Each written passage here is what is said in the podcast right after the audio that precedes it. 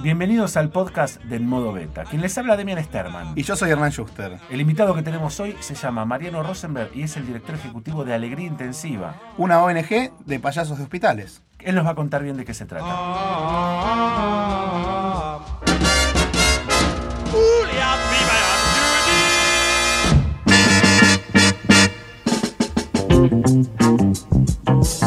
Mariano es director de una ONG que se llama Alegría Intensiva, que, lo que de lo que se trata, y ya nos va a contar él eh, profundidad, es de trabajar en hospitales pediátricos incorporando payasos a las internaciones de los niños. ¿Es así? ¿Cómo lo podríamos explicar de una manera clara?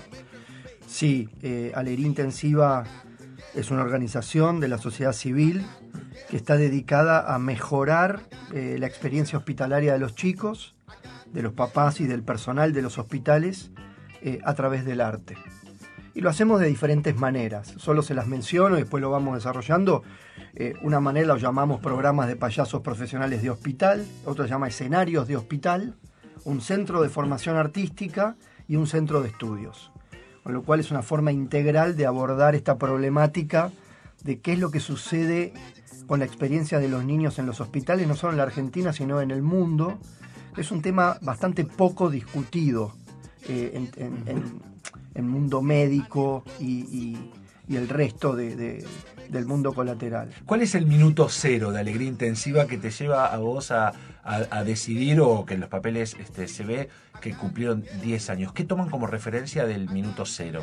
El minuto cero fue la primera vez que tuvimos la posibilidad de que haya artistas profesionales de alegría intensiva en nuestro primer hospital, que fue el Hospital Garraham, el 6 de junio del año 2008. Mira. Eh, hace poquito hemos cumplido 10 años concretamente y ahí han comenzado los primeros programas de payasos profesionales en el Garraham de manera ininterrumpida hasta la fecha. Bueno, estamos hablando de eh, una asociación civil, una ONG. Mariano Rosenberg viene del, del rubro de la medicina, viene de la educación física. ¿Cómo fue que se te ocurrió emprender a través de una ONG y cuáles fueron los pasos a seguir y con qué problemas te fuiste enfrentando? Esta idea, primero que nada es importante mencionarla. Yo tengo una familia muy grande en Brasil, amigos por, de ir hace muchos años por, cuestiones familiares y una vez un amigo eh, del mundo de las empresas y que me conocía muy bien me dijo, me dijo Mariano, eh, vos tenés que desarrollar eh, Doutores de Alegría en Argentina. ¿De qué año estamos hablando?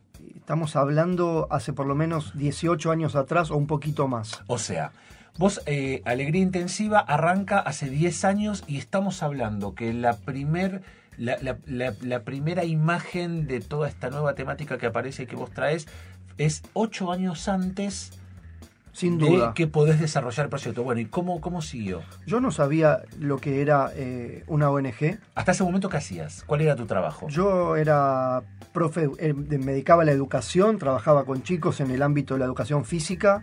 Eh, vida en naturaleza, iniciación deportiva, la verdad lo, lo, que a mí más me gusta de, de la infancia y, estaba recién recibido de médico. Recién recibido. Y este amigo me hace este comentario y yo empiezo a, investigar, a googlear y realmente sentí que, que fue como un mazazo en la cabeza, que yo realmente quería hacer eso en la Argentina. A vos te vas con el nombre de tenés que ver lo que hacen los autores de, alegría. ¿Qué pasa después? ¿Cuál es el caminito?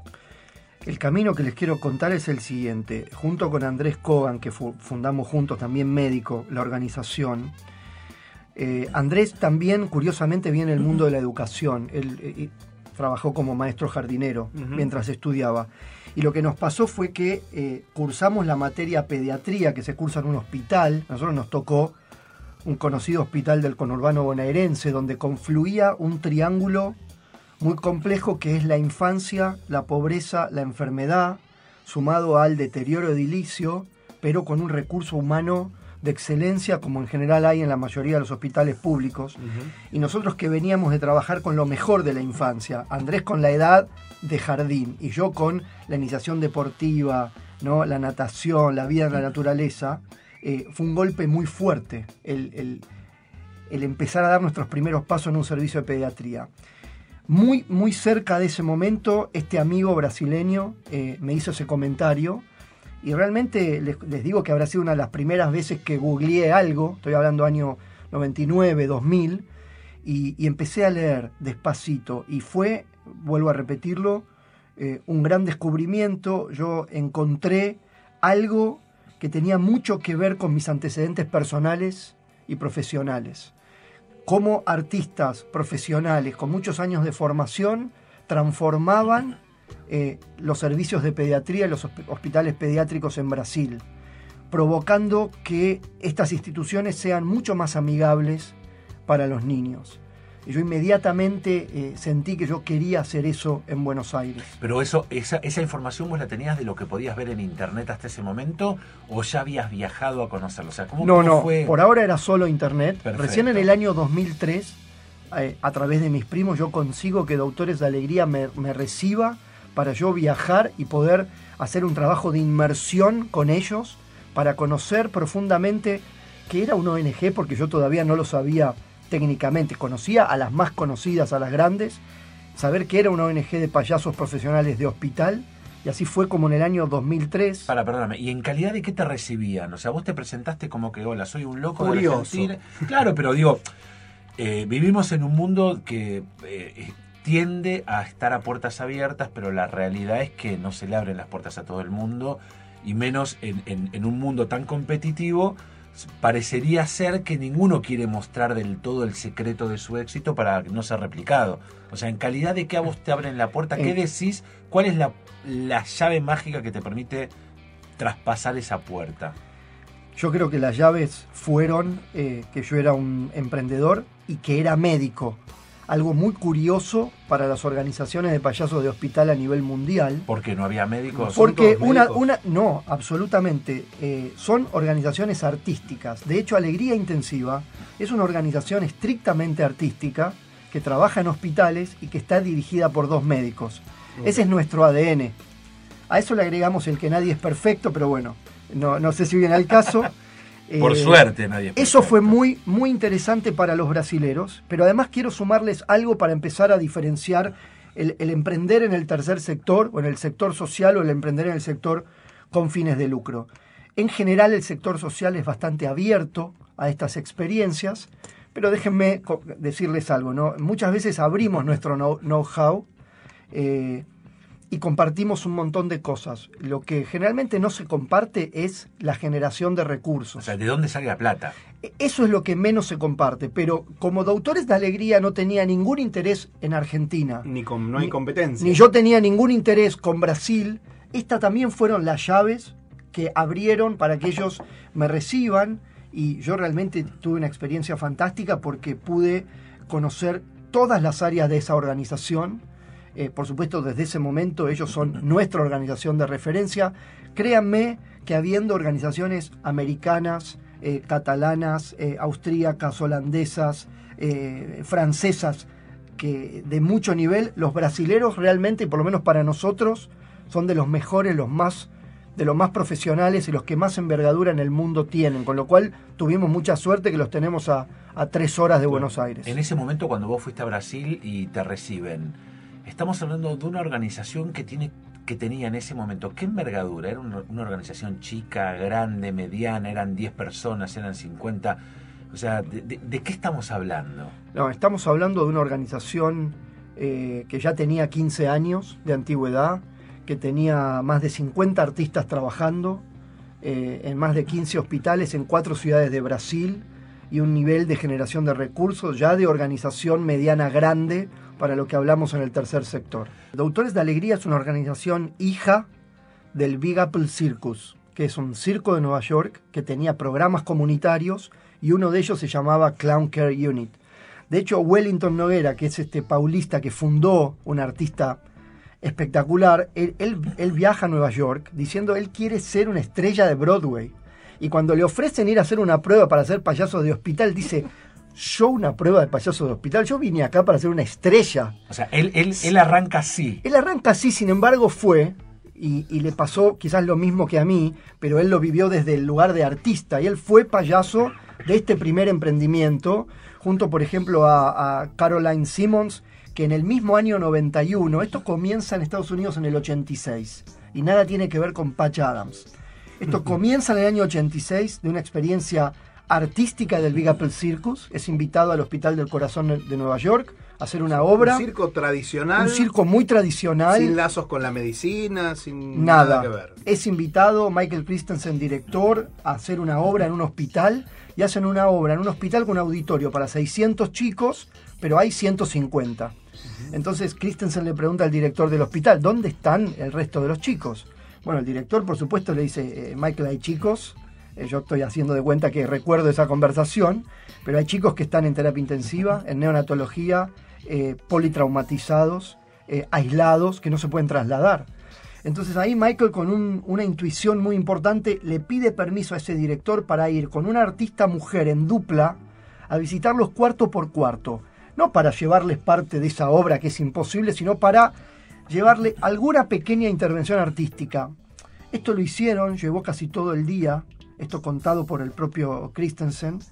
Eh, fue tan significativo para los chicos, para los papás, para el director del hospital, para ellos, que ahí surge la idea de empezar a visitar regularmente hospitales con artistas profesionales. Y el Clown Care Unit del Big Apple Circus es reconocido a nivel mundial como el, el primer programa realmente.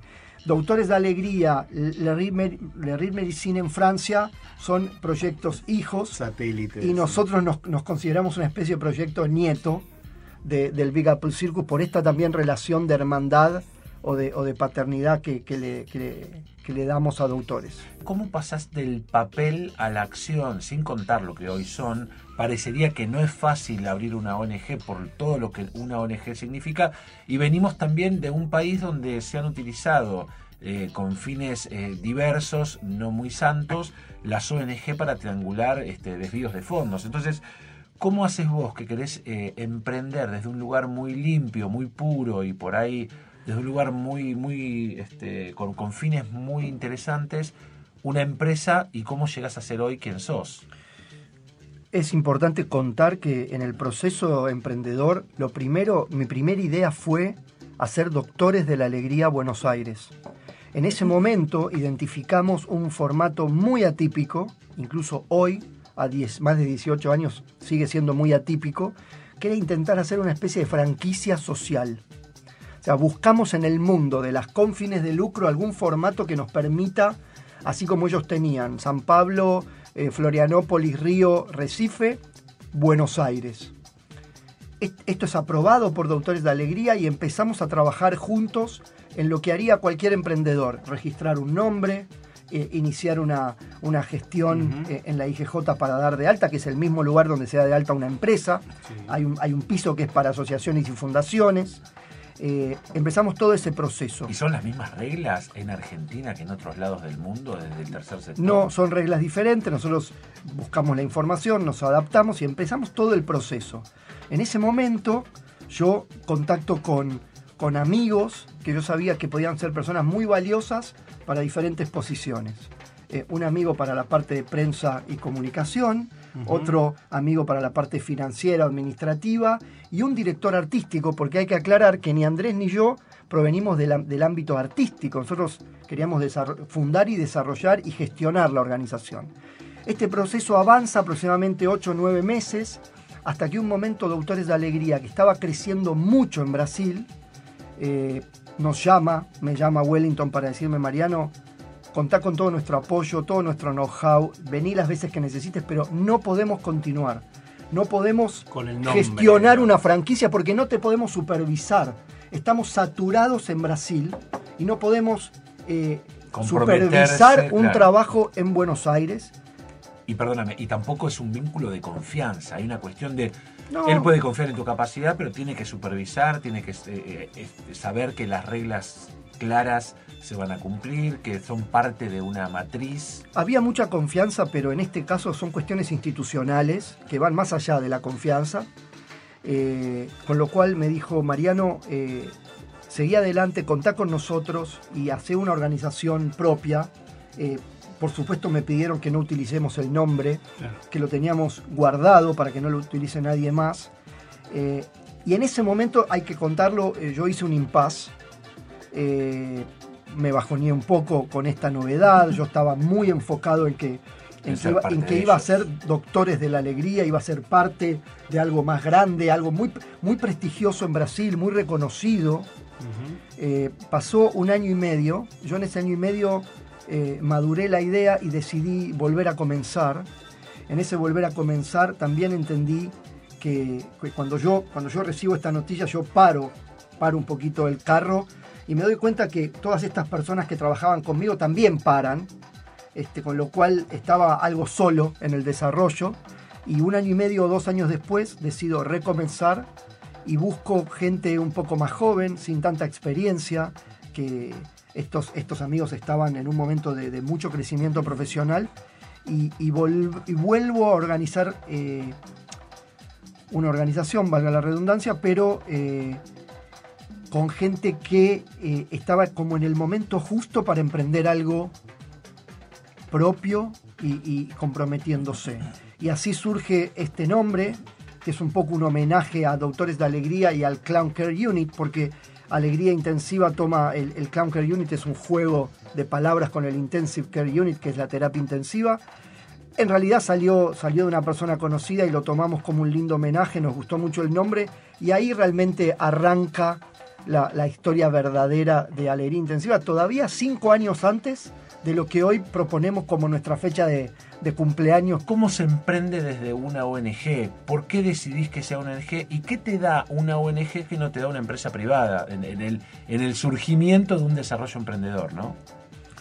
Bien, nosotros cuando ya decidimos hacer alegría intensiva, teníamos eh, la- las primeras estrategias para emprender era que necesitábamos artistas, necesitábamos una direc- un director artístico, porque ni Andrés ni yo veníamos del palo artístico.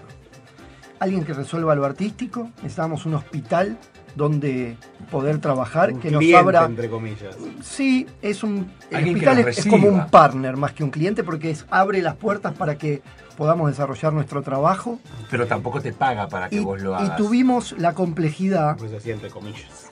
Que otras ONGs no tienen, es que nosotros, eh, nosotros queríamos, como parte de la filosofía de nuestra organización, que el trabajo de los artistas sea un trabajo profesional, regular, sistemático y rentado.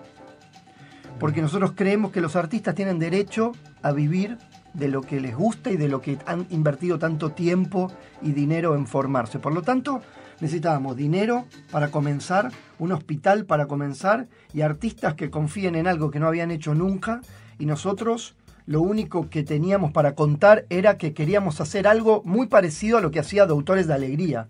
Esto es importante porque si yo ahora voy a una reunión y despliego los 10 años de la organización y cuento que, que hay 22 artistas y 10 hospitales, incluso sanatorios privados donde hacemos esto que hacemos, es como muy fácil. Pero en ese momento era hasta curioso que cuando nos preguntaban, pero bueno, ¿y ustedes qué quieren hacer? Mostrábamos un tráiler de una película de cine que habían hecho por suerte los Doutores de Alegría.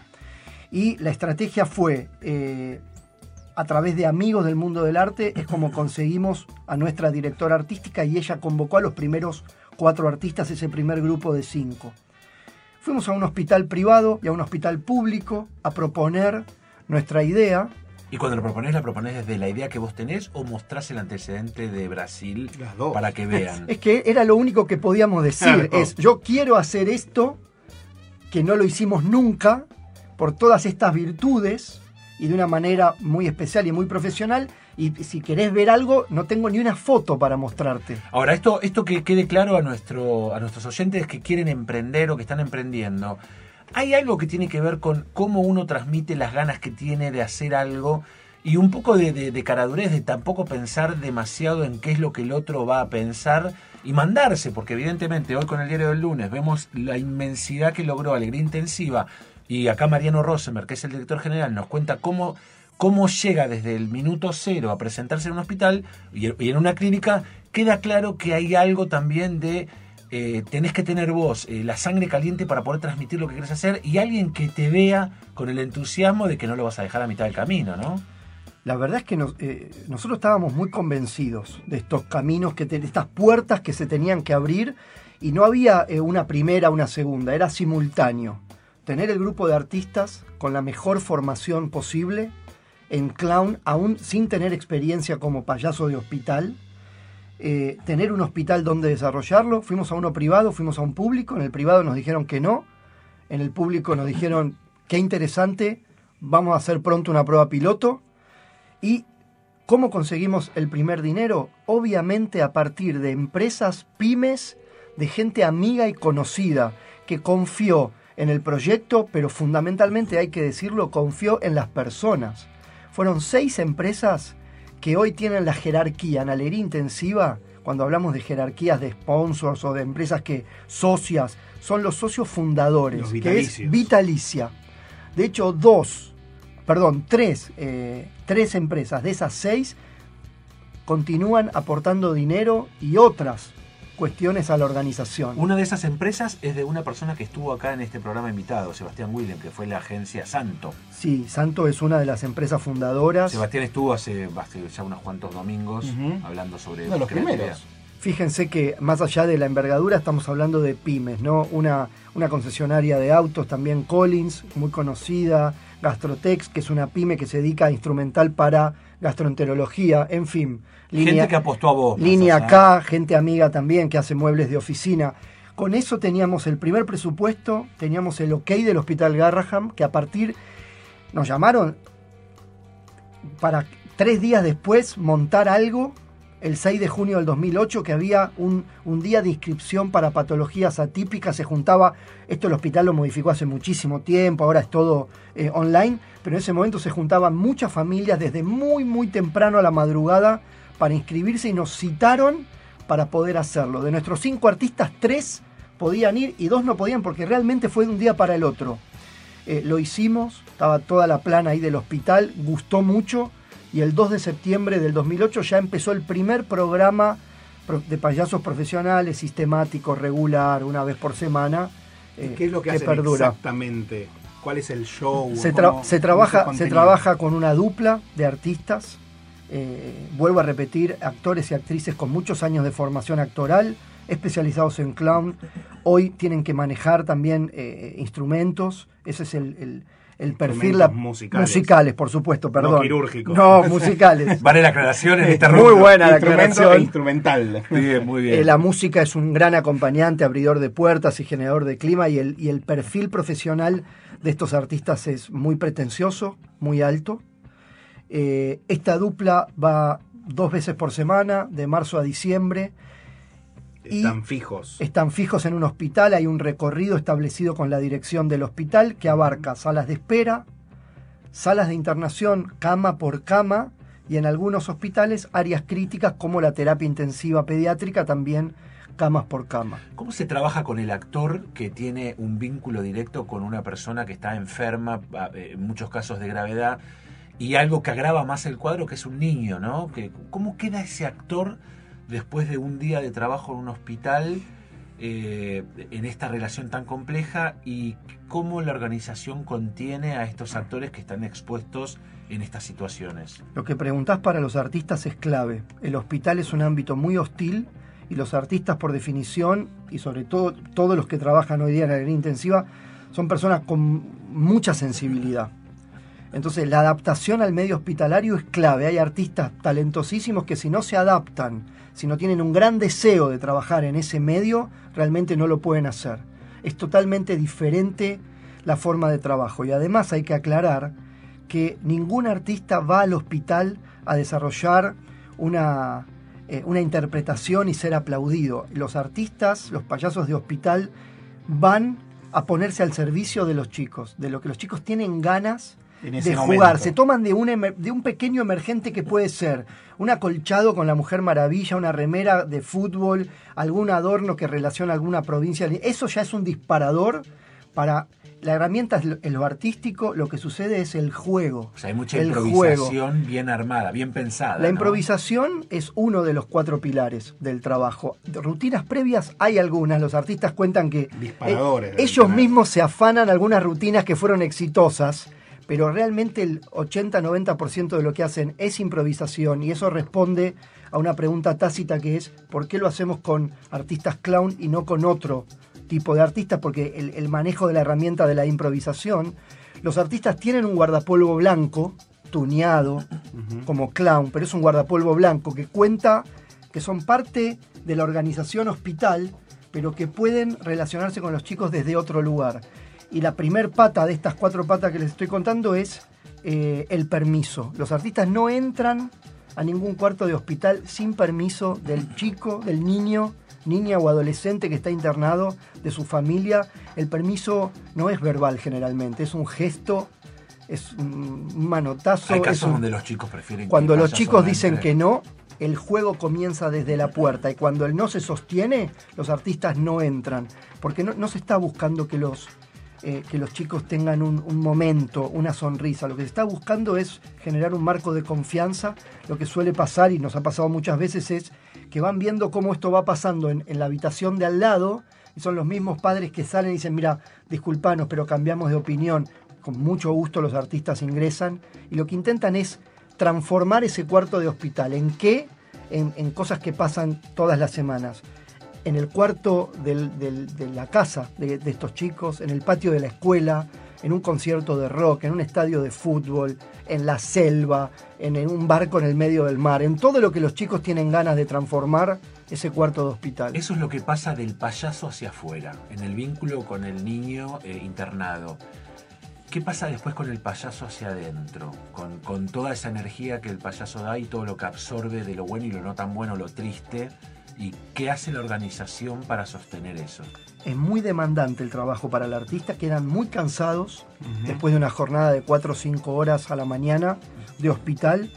La organización tiene un, marco donde hay una dirección artística que supervisa el trabajo de ellos, una asesoría médica para todo lo que tiene que ver con los cuidados de bioseguridad. Me refiero a no hacer nada que perjudique al otro ni, permitir que, se, que te perjudique a vos y hay una supervisión psicológica que es muy importante. Se trabaja con todo el equipo artístico junto, tratando de identificar situaciones que pueden ser obstáculos, tratar de desatar esos obstáculos para poder seguir haciendo esta tarea. Y cuando una dupla eh, específicamente tiene alguna problemática puntual, se junta con Federico Musigman, que es el supervisor psicológico, y lo trabajan. Pero esta es una parte muy importante porque son personas valiosas, son artistas valiosos y hay que cuidarlos mucho de la hostilidad que tiene el hospital para que ellos puedan seguir desarrollando esta tarea con toda su creatividad y transformando realmente en situaciones muy, muy lindas, muy divertidas, a veces muy emocionantes lo que sucede en el hospital. Cuando emprendes en una ONG o, tenés ganas o te planteas hacer una ONG, ¿Cuáles son todas las barreras que tenés que, ir, digamos, pasando? ¿por, qué una ONG? ¿Qué te piden para ser una ONG? No, es muy parecido a, un emprendimiento con fines de lucro.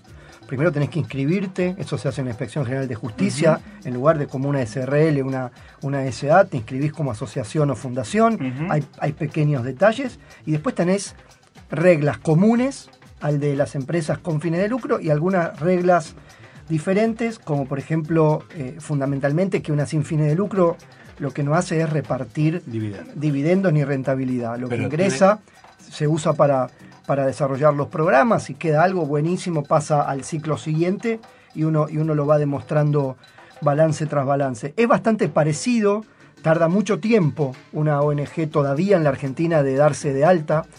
Eh, Alegría Intensiva tuvo mucha suerte hace 10 años, creo que fueron 8 o 9 meses.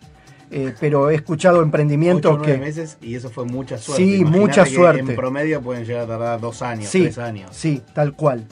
Y después tenés que hacer toda la inscripción de AFIP, abrir una cuenta bancaria, balances anuales, eh, contadores, hay eh, mucho, hay pagás cargas sociales como si fueras una empresa.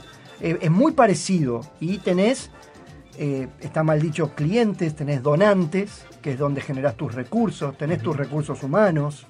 Este, eh, yo siempre digo que eh, hay cosas que hay que pensarlas con la misma cabeza, que en una con fines de lucro, hay cosas que no, y que eso permite generar un lenguaje propio.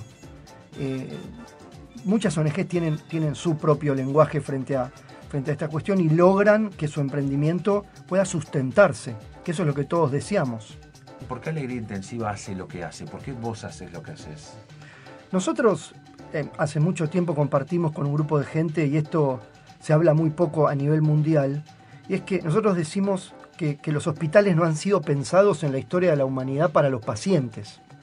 Lo que decimos es, eh, los hospitales han sido pensados por y para los médicos, lo digo como médico, eh, y esto es discutible, puede generar algún contrapunto, pero es mucho más contundente cuando decimos que los hospitales no fueron pensados para los niños.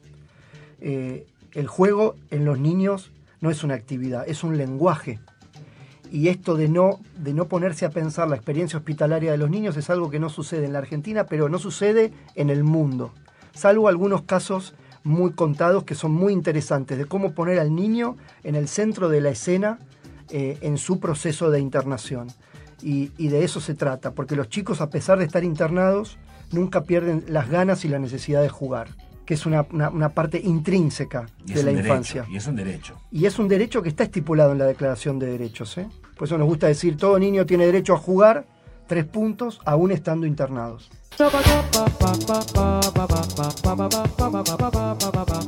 Hasta acá un encuentro más del modo beta. Gracias por haberlo escuchado y gracias por habernos acompañado. Y recordad que estar en modo beta es siempre estar abiertos a cambios que mejoren nuestra capacidad, estar siempre en modo curioso, siempre aprendiendo y nunca en una versión definitiva. ¿Querés escuchar otras charlas con emprendedores, con gente que sabe de tecnología, con creativos, con innovadores? No te pierdas, hace clic en las otras charlas que tuvimos en los otros podcasts que estarán por venir. Hernán Schuster. Demian Sterman, un placer. Nos vemos en la próxima.